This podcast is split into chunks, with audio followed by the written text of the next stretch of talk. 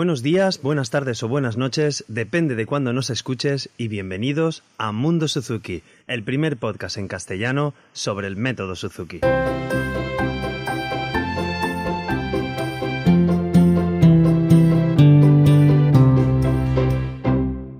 Bueno, hola a todos y bienvenidos ya al sexto capítulo de Mundo Suzuki. Pauso el capítulo para comentaros dos cosas. La primera, pediros disculpas por la calidad del audio del episodio, pero somos novatos en esto de las entrevistas por Internet y quizá no suena todo lo bien que pudiera sonar. Y lo segundo, disculpar la tardanza del capítulo, ya que he tenido que editarlo un poco más que los otros capítulos debido a esta falta de calidad de audio, pero espero que no enturbie la calidad del contenido que tenemos en esta entrevista. Os dejo con el capítulo. Y hoy tenemos una gran entrevista, pero primero quiero dar gracias a los comentarios y las valoraciones que nos habéis hecho en iTunes. Primero a Alex Tordera, eh, a Inma de Valencia, que nos han hecho unos comentarios en iTunes en cinco estrellas. Y también a Isabel García, que nos ha dejado comentarios en la web del, podcast y además nos ha contactado por correo electrónico dándonos ideas para futuros capítulos del podcast.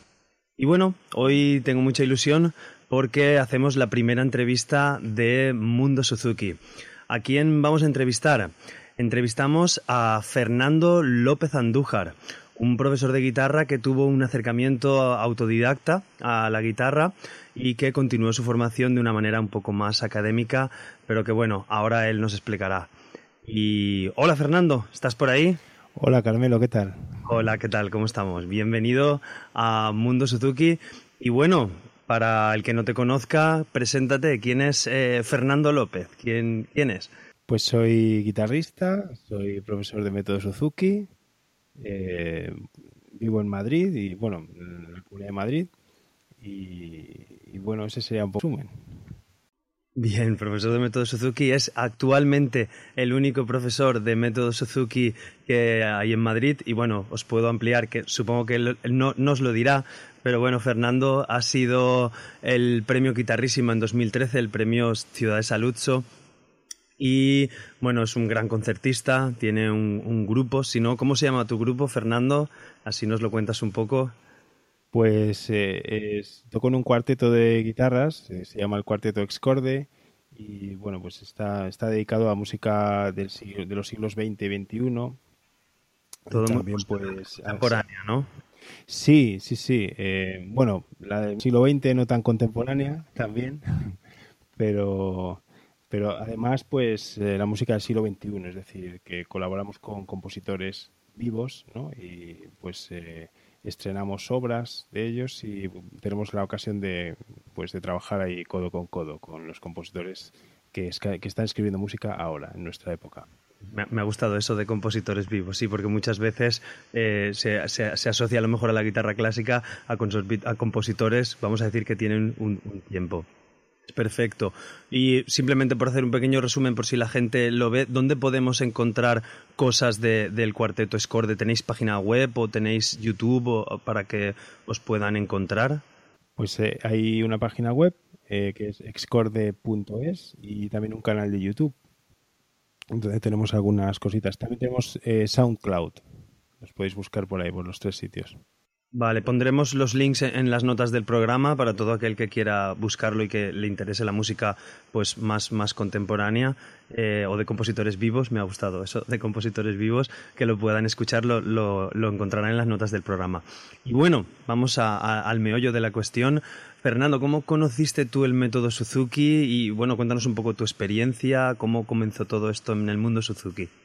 Pues eh, lo conocí a través de una compañera que se llama Paquicar, que es además, eh, pues ha, ideado un método para, para, iniciar la educación musical un poco en, la onda del método Suzuki, ¿no? Eh, para edades muy tempranas, que se llama Paqui Castro. Y bueno, pues yo trabajaba con ella en una escuela que ella tenía hace muchos años y, y bueno, a un momento pues ella me habló del método Suzuki y, me recomendó que me formara. Entonces, eh, pues bueno, también hablando con algún otro compañero, eh, chelista de, la escuela donde yo estaba trabajando, pues llegué a, contactar con Nuria Cervantes y, ella me explicó un poco pues cuáles eran los pasos que, tenía que seguir para, para formarme fuera ¿no? Y, y, todo eso. Y bueno, en el momento en el que yo conocí el método no, eh, no, no, tenía yo la oportunidad de, viajar ¿no? así tan lejos. Y, y, fue un poquito después que ya nació mi hijo Marcos, cuando empecé a plantearme que, bueno, pues eh, aparte de, que era una forma eh, que se identificaba un poco con mi manera de ver la música ¿no? y, de, ver también pues la educación y la vida en general pues una gran oportunidad pues de, compartir la experiencia con, con, mi propio hijo. Así que fue un poco así. Es fantástico compartirlo con tu hijo. Yo ahora tengo un peque que tiene tres años llevo ya un tiempo con el método Suzuki también y es maravilloso la verdad tenerlo tenerlo en casa. Pero pero bueno desde aquí yo también más o menos comencé como tú, le damos recuerdos a Nuria, que supongo que nos, nos escuchará. Sí, sí, Y, bueno, allí en Italia también nos conocimos ambos en, en, cierto momento. Pero bueno, seguimos más adelante. Sí, sí, sí. Dime, dime. No, no, no, que ahí empezó nuestra amistad, sí, por, por ahí. por eso. Y Te, comento, Paqui Castro tiene, porque quiero preguntarte sobre más cosas, ¿la chica esta Paqui Castro es la que comenzó con Mago Diapasón o es una cosa diferente? Porque me gustaría también conocer, sé que trabajas en, algo parecido a, Mago Diapasón, cuéntanos tú, Fernando, que, lo conoces mejor, evidentemente. Sí, eh, pues eh, es un método que inventó ella para enseñar música a sus hijos, eh, sobre todo para desarrollar el oído absoluto, que es algo que siempre hemos pensado que es innato, pero, pero bueno, como casi todo se puede trabajar, ¿no? Y si se trabaja a edades tempranas, si se trabaja de una forma determinada, se, puede llegar a conseguir. Y, bueno, yo siempre la había visto trabajar. De hecho, eh, mi hijo Marcos pues estuvo yendo a clase con ella, ¿no? Una temporada y, y luego pues surgió la posibilidad de... Ella empezó a formar profesores y bueno, pues eh, era una buena manera de, de empezar eh, más pronto posible, ¿no? Eh, como dice, como bien dice Suzuki, y, bueno, pues de, una forma que en la que lo más importante es el desarrollo del oído, ¿no? Y, en el que los niños pueden, pues aprenden música de manera también natural, ¿no? O sea, como si fuera su, su propio lenguaje, ¿no? Como a través de un cuento en el que todos los conceptos y los elementos musicales pues forman parte de, del imaginario infantil, ¿no? y bueno, pues me pareció un buen complemento, ¿no? Y, también, pues, eh, cantera, ¿no? Para que pues, todos aquellos que después de un acercamiento así muy pequeñito, a partir de 15 meses lo hacemos, eh, pudieran... Madre mía. Eh, sí, son muy pequeños, la verdad, pero es, es, increíble porque es que al cabo de, de, unos meses de clases que lo tienen todo en la cabeza, ¿no? Es, es alucinante. Y son verdaderas esponjas. Pues, sí, eh, eh, eso, lo encontré como una, una forma, un complemento ideal, ¿no? Y, y, bueno, pues eh, sobre todo para trabajar mucho el oído, para trabajar la psicomotricidad y, y también para, bueno, pues para que los conceptos musicales y, los ritmos y todo pues estén ahí un poco... Es, es parecido a otros enfoques, ¿no? Pues como la rítmica en Italia, ¿no? Es, es, digamos, esa idea, ¿no? Pero, pero bueno, con, un método propio y que está, para, para mí es de los que, el que más me ha gustado hasta ahora y el que, el que yo hago.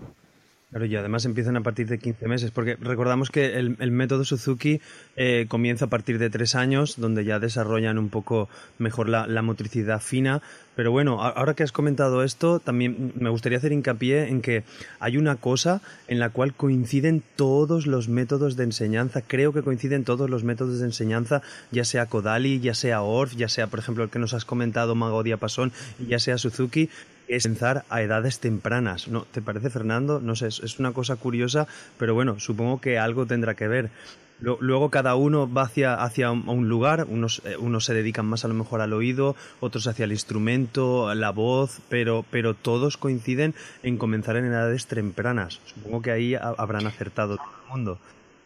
Sí, sí, eh, básicamente se trata, eh, más, que, más que yo creo de enseñar, se trata de de darles, digamos, la, eh, todo el, alimento, ¿no? O sea, nutrirles del ambiente para que sean ellos los que los que aprendan, ¿no?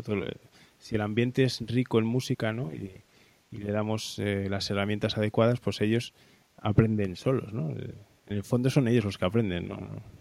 Y es crear un ambiente adecuado, y igual que en casa ellos aprenden el lenguaje, y, muchas veces no nos damos cuenta que dicen, ostras, ¿cómo, ha aprendido esta palabra? O cómo ya empiezan a, desarrollar y a interconectar las frases y realmente lo aprenden ellos solos. La función es, y es algo importante para que tengan en cuenta los papás y las mamás Suzuki, que, hay que crear un, ambiente, un buen ambiente en casa. Sí, sí, es, eh, estoy completamente de acuerdo y aparte de un buen ambiente, la música sea parte, ¿no? Es, parte de la vida, ¿no? O sea, las, familias musicales, pues se nota mucho porque, porque bueno, es, es un elemento que, eh, aparte de, aparte de las de todas las ventajas a nivel cognitivo, ¿no? Que son las que siempre se mencionan, eh, pues también tenemos eh, ventajas de tipo anímico, ¿no? Y, y de aumentar la autoestima, ¿no? Y también es, es algo que, que la familia comparte, ¿no? Y realmente es muy bonito. Bueno, los, que tenemos hijos y, tenemos un ambiente musical en casa, pues lo sabemos, ¿no? Es una experiencia única. Lo sabemos, lo sabemos. Muy bien. Pues quiero ir más adelante, Fernando, que tampoco no quiero extenderme mucho. Quería también hablar contigo porque me interesaba tu opinión sobre las nuevas tecnologías aplicadas a, la educación. Creo que, alguna vez has dado clase a través de Skype o, bueno, la aplicación que tenemos ahora de Google Duo. No lo sé. Me gustaría que nos comentaras tu experiencia o cómo, cómo comenzó, por, por si podemos abrir la mente a algunos papás o incluso a algunos profesores que tengan limitaciones por el sitio donde viven o hay una opción real de poder dar clases a través de Internet. ¿Qué, qué opinas tú? Dime sí, tu experiencia, vamos mi experiencia fue duró unos meses y básicamente es que yo tenía un alumno en Madrid eh, y, se tuvo la familia mudarse ¿no? Eh, al extranjero. Y allá, donde se mudaron no, había profesores Suzuki de guitarra disponibles, ¿no? Y las escuelas de música pues eh, solo admitían a, alumnos que eran un poco más mayores que, mi alumno, ¿no? Entonces, bueno, pues la verdad es que me, lo propusieron y, bueno, fue una experiencia bonita durante unos meses. Tiene ciertas limitaciones porque, claro, el contacto físico es y estar en, el mismo sitio, ¿no? Digamos, pues, pues es otra, te da otra mm, perspectiva, ¿no? Es, las pantallas siempre son un poco más frías, ¿no? Y luego también, en mi caso depende un poco de, tu ordenador y, de la conexión, pero con Skype tenía unas unos milisegundos de retraso que, que bueno, pues te obligan a, organizar la clase, digamos, eh, de manera que, mm, que no, no, puedes tocar al mismo tiempo, ¿no? Claro, sí, es imposible acompañar al, alumno, ¿no? No se puede hacer. No, te comentaba yo después del problema que tenemos en las nuevas tecnologías, que a veces es la primera vez que estamos probando, hay que, hay que decir a los oyentes que esta entrevista la estamos haciendo eh, en directo, digamos, Valencia-Madrid, a través de, de, un programa que se llama Zencaster y, bueno, hay veces que había algunos pequeños saltos. Estábamos hablando de Skype y las nuevas tecnologías y que era imposible tocar con el alumno al mismo tiempo por, los milisegundos que se producen de retraso, ¿no? Coméntanos. Cierto, sí, había un, hay un pequeño retraso ¿no? en, la, en, la, respuesta ¿no? del sonido que llega, ¿no? Y entonces es, difícil, digamos, pues eh, tocar encima es, se hace imposible, ¿no? Porque hasta que llega el sonido no... Pero bueno, eh, era un caso especial porque eh, la, pues eh, ya había estado, habíamos estado ya un tiempo dando clase, ¿no? Ella ya tenía la formación y entonces ella en casa me podía ayudar bastante, ¿no? Eh, con, con, todas aquellas limitaciones que yo desde, desde el otro lado del ordenador no podía, ¿no? Pero, pero bueno, fue interesante porque de alguna manera para ellos era la única posibilidad de, de tener continuidad ya donde estaban, o sea que que bueno, puede ser una posibilidad de cara al futuro, sí. Hombre, a lo mejor bueno, al, presente, al presente, vamos. De cara a, a, partes temporales o, durante a lo mejor un año o durante medio año, yo creo que es una posibilidad real. También te lo preguntaba porque yo tengo el, mismo caso este año. Unos alumnos se han ido fuera de España y espero continuar el contacto por, por o ya os digo, mediante Skype o, o Google Duo para, para pues, por lo menos, por lo menos que, que no, que no terminen su, su, formación. El problema está en el grupo, que es lo que veo yo, que a través de la pantalla no existe un grupo real donde, que yo creo que es la fuerza que tiene un poco Suzuki. Tenemos clases individuales donde los niños evolucionan poco a poco y luego también hay clases de grupo que es donde realmente los niños tienen la motivación a la hora de acudir y a la hora de, tocar en grupo, que es lo que hace que, vengan felices a tocar. Pero bueno, creo que es una solución que puede ser una solución temporal, ¿no? Sí, sí. sí para, para, mí fue una solución temporal y sí, efectivamente, pues te pierdes cosas, claro. Eh, aparte de, de, las cosas que dije, pues eh, simplemente eso, el, el, el, no estar físicamente en una clase de grupo, pues, eh, pues también te quita una parte muy importante, ¿no? Pero, pero bueno, puede ser. Yo las nuevas tecnologías las, las veo más como una como un apoyo, ¿no? Una herramienta y y bueno, yo eh, siempre que haya un profesor, pues es, es, preferible recomendar un profesor, ¿no? O sea, si alguien se muda y tiene la suerte de tener a un profesor cerca, pues, pues es una eh, es mucho mejor, ¿no?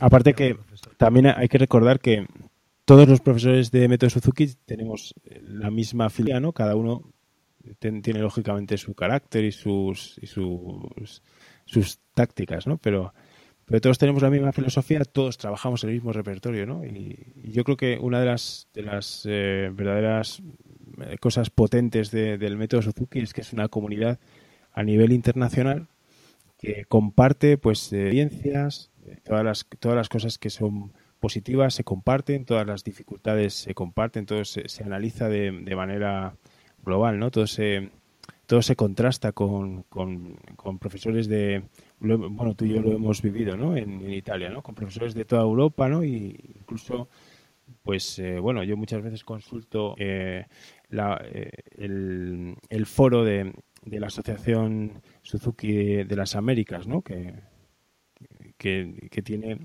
es, es, muy es muy activo y, y, tiene siempre temas interesantes, ¿no? A, a los que puedes acceder, ¿no? Y, bueno, pues eso es lo, yo creo que es una de las cosas más que más me entusiasma, que, que somos una comunidad grande, ¿no? Que, que juntos pues eh, pues vamos caminando y resolviendo dificultades, ¿no? Yo, esa es una de las cosas que también más me gustan. Pondremos también en las notas del programa la, la dirección de, del foro este de, de, ¿Cómo lo has nombrado? Perdona, Fernando. El foro... Eh, lo, digo de memoria, lo digo de memoria, pero es de la Asociación Americana de Método Suzuki.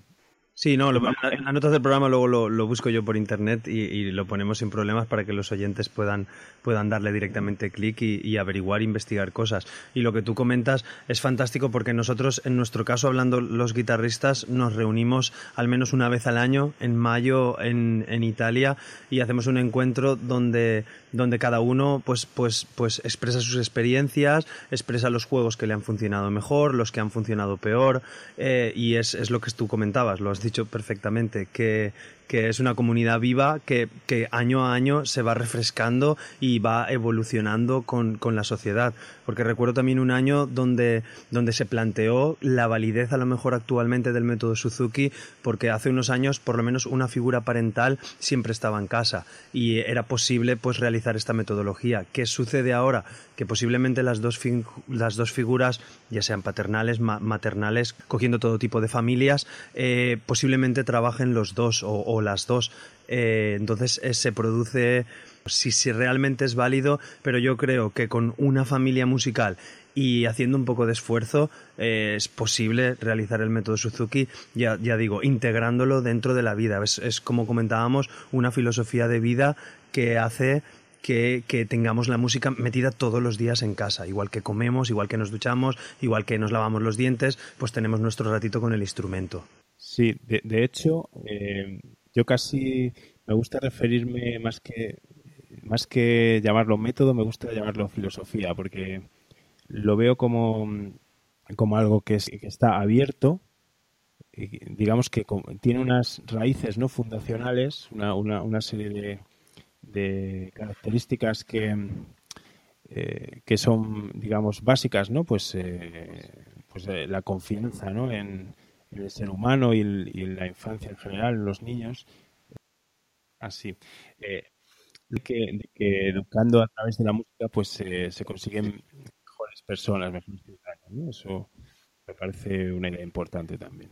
No, está genial. La verdad es que la filosofía del método Suzuki es, es a mí me enganchó y, y, hasta, hasta el momento. Y aquí estamos. Por eso estamos aquí los dos hablando, hablando de Suzuki.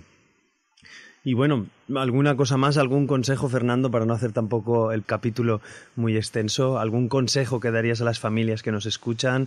¿Algo, ánimos o algún juego? Cualquier cosa que se te ocurra. Coméntanos. Bueno, primero muchos ánimos porque quiero, decir que desde mi experiencia como padre y como es bastante más difícil hacer de padre que de profesor. Te lo digo siempre y es, verdad porque, bueno, eh, educar de, por sí es muy difícil, ¿no? Y educar a tus hijos es una gran responsabilidad y, eso a veces, pues, pues bueno, eh, lo hace un poquito más complicado que cuando, que cuando es con un alumno, ¿no? Pues bueno, eh, yo quería consejos para la práctica diaria, ¿no?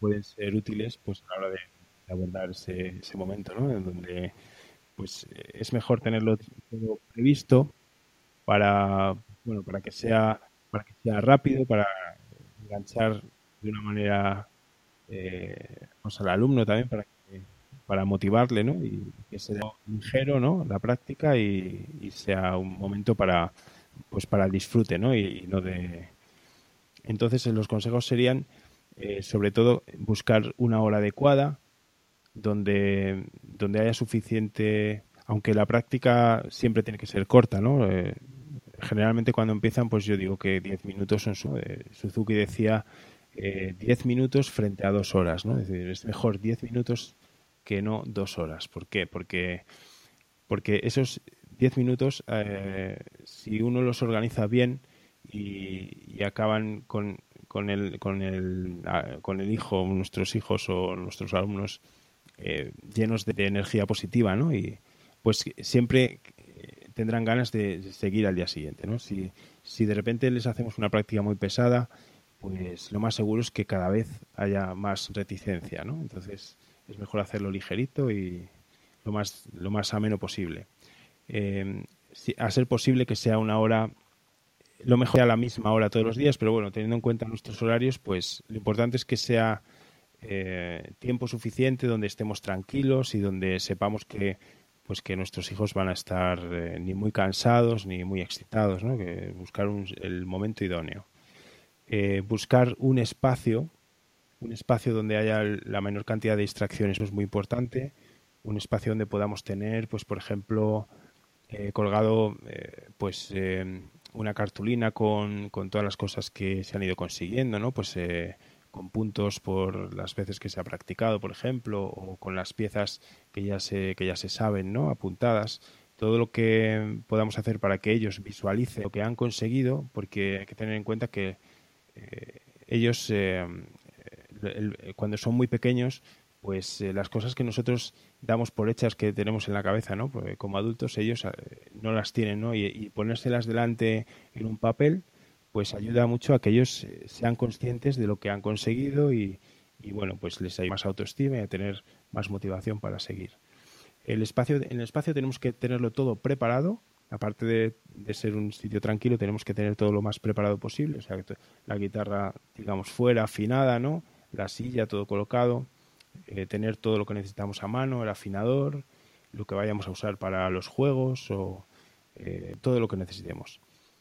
Em, la sesión, pues, eh, conviene empezarla y terminarla igual que se hace en clase, es decir, pues con el saludo que delimita temporalmente eh, la sesión, ¿no? O sea, ellos saben que empieza y que con el saludo, acaba, ¿no? Y todo lo que... Luego una, una sugerencia para, para, distribuir el tiempo podría ser eh, pues empezar por el punto técnico, que es eh, pues la cosita nueva que hemos aprendido, ¿no? Donde, donde está donde hemos trabajado algo que es realmente nuevo para ellos, ¿no? Y les demanda un poquito de más de atención. Luego, pues, eh, podemos tener preparados juegos para, para repetir, pues, por ejemplo, algo para completar, eh, puede ser un dibujo que colorear, por ejemplo, ¿no? O puede ser un puzzle donde cada repetición es una pieza, ¿no? Y entonces hasta que no lo completemos, pues no. O bien puede ser eh, un juego de recorrido también, por ejemplo, con, con un tablero Fernando, permíteme que emplacemos a los oyentes al capítulo 4 del, podcast donde hablamos del juego. Si quieren tener ideas de juegos o incluso juegos para descargarse, como el que acabas de comentar de un, pequeño tablero, en el capítulo 4 lo tienen en las notas del programa y invito a todo el mundo, si no lo han escuchado, a que lo escuche. Y por favor, continúa, no, no quiero molestarte. Sí, sí, sí, el, capítulo, me parece que todos los capítulos tienen cosas realmente interesantes. O sea que el de los juegos estaba muy bien, la verdad, cuando lo escuché me gustó mucho juegos de recorrido, pues puede ser un tablero o puede ser simplemente eh, cinco eh, cartas boca abajo donde un, muñeco preferido pues va avanzando según las repeticiones, etcétera, ¿no? Eh, también las, una, las piezas de repaso que, que, hayamos prefijado, ¿no? Pues depende del repertorio que tenga cada uno, ¿no? Y, y luego, pues también es muy, es muy interesante cantar las canciones, eh, no solamente con las letras que tenemos, ¿no? sino también sobre todo con, con las notas, ¿no? o sea, ayudándonos de, cuidando de empezar por, por la nota, por la nota que empieza la canción, ¿no? Y, tratando de que estén todas las notas en su sitio, ¿no? Eh, pues cantar todas las canciones con sus notas ayuda pues a que estos sonidos se vayan fijando poco a poco, ¿no? Y ahí están los papás, trabajo previo con el instrumento para ayudar a que, a que y, lo tengan todo perfecto los peques. Y bueno, se puede terminar pues con la clásica adivinanza de nota, por ejemplo, ¿no? Es decir, eh, de un repertorio de notas, digamos, adecuado al nivel, ¿no? Eh, pues se puede empezar con dos notas, dos alturas, por ejemplo, ¿no? Eh, y adivinar cuál se está tocando, ¿no? O luego añadir tres, cuatro progresivamente. Y bueno, pues esto podría ser un, un ejemplo de, de, práctica diaria, ¿no? Siempre intentando que, que no supere el nivel de atención del alumno. Eh, pues viendo un poco cuando, eh, cuando está cansado podemos eh, probar a añadir algo no diferente, pues que para alguna excusa para levantarse de la silla, hacer algún juego de, de, recarga, ¿no? Para recargar, o bien simplemente aprovechar para, para terminar, ¿no? Si vemos que, está realmente muy cansado, pues, pues terminamos y es bastante importante terminar la sesión de, la mejor manera posible. Es decir, si estamos jugando algo concretamente, pues eh, tratar de al final, etcétera. Bueno, esto ya lo, explicaste muy bien en el capítulo 4, como has dicho, así que, eh, bueno, pues esta sería mi, mi, mi pequeña aportación para hoy pequeña o grande, yo, yo creo que esto es oro en audio. No sé cómo se podría decir eso, pero, pero no sé, me ha encantado, Fernando, hablar contigo y además los últimos consejos creo que han sido geniales, al igual que, que toda la entrevista, que sí, si te parece bien, daremos aquí por finalizada porque no se haga tampoco un capítulo muy, muy extenso. Ha sido un planando hablar contigo, ya repito, yo creo que es oro en, audio lo que tenemos en este, en este capítulo. Y bueno, también, no sé si me permites hacer una primicia que creo que ha sido invitado como profesor al curso nacional de Suzuki en Dinamarca. ¿Es posible que esto sea así? Sí, sí, ha sido una alegría y una sorpresa. La verdad es que me, llamó una compañera que tú conoces, María Kamitz, que es profesora de guitarra Suzuki en Dinamarca y, bueno, pues eh, me ha invitado para, para, ir allí de profesor y pues estoy muy contento. Eh, se, llevan a, un gran profesor al curso, al curso de Dinamarca. Pues nada, Fernando, lo dicho. gracias. Permíteme que te, dé las gracias por, por, invitarme a este podcast, que es una idea, a mí me ha parecido una idea fantástica desde que, desde que la tuviste y, creo que es una gran ayuda. Bueno, los alumnos ya lo escuchan siempre todas las semanas. Y, los cuales saludamos desde aquí. sí. Y nada, pues que ha sido un placer. Muchas, muchas gracias, Fernando. El placer ha sido mío de, tenerte aquí. Y bueno, la tecnología nos ha permitido tener esta, esta entrevista. Y, y nada más. Nos vemos la próxima semana. Y ya os digo, buenos días, buenas tardes o buenas noches, depende de cuándo nos escuches.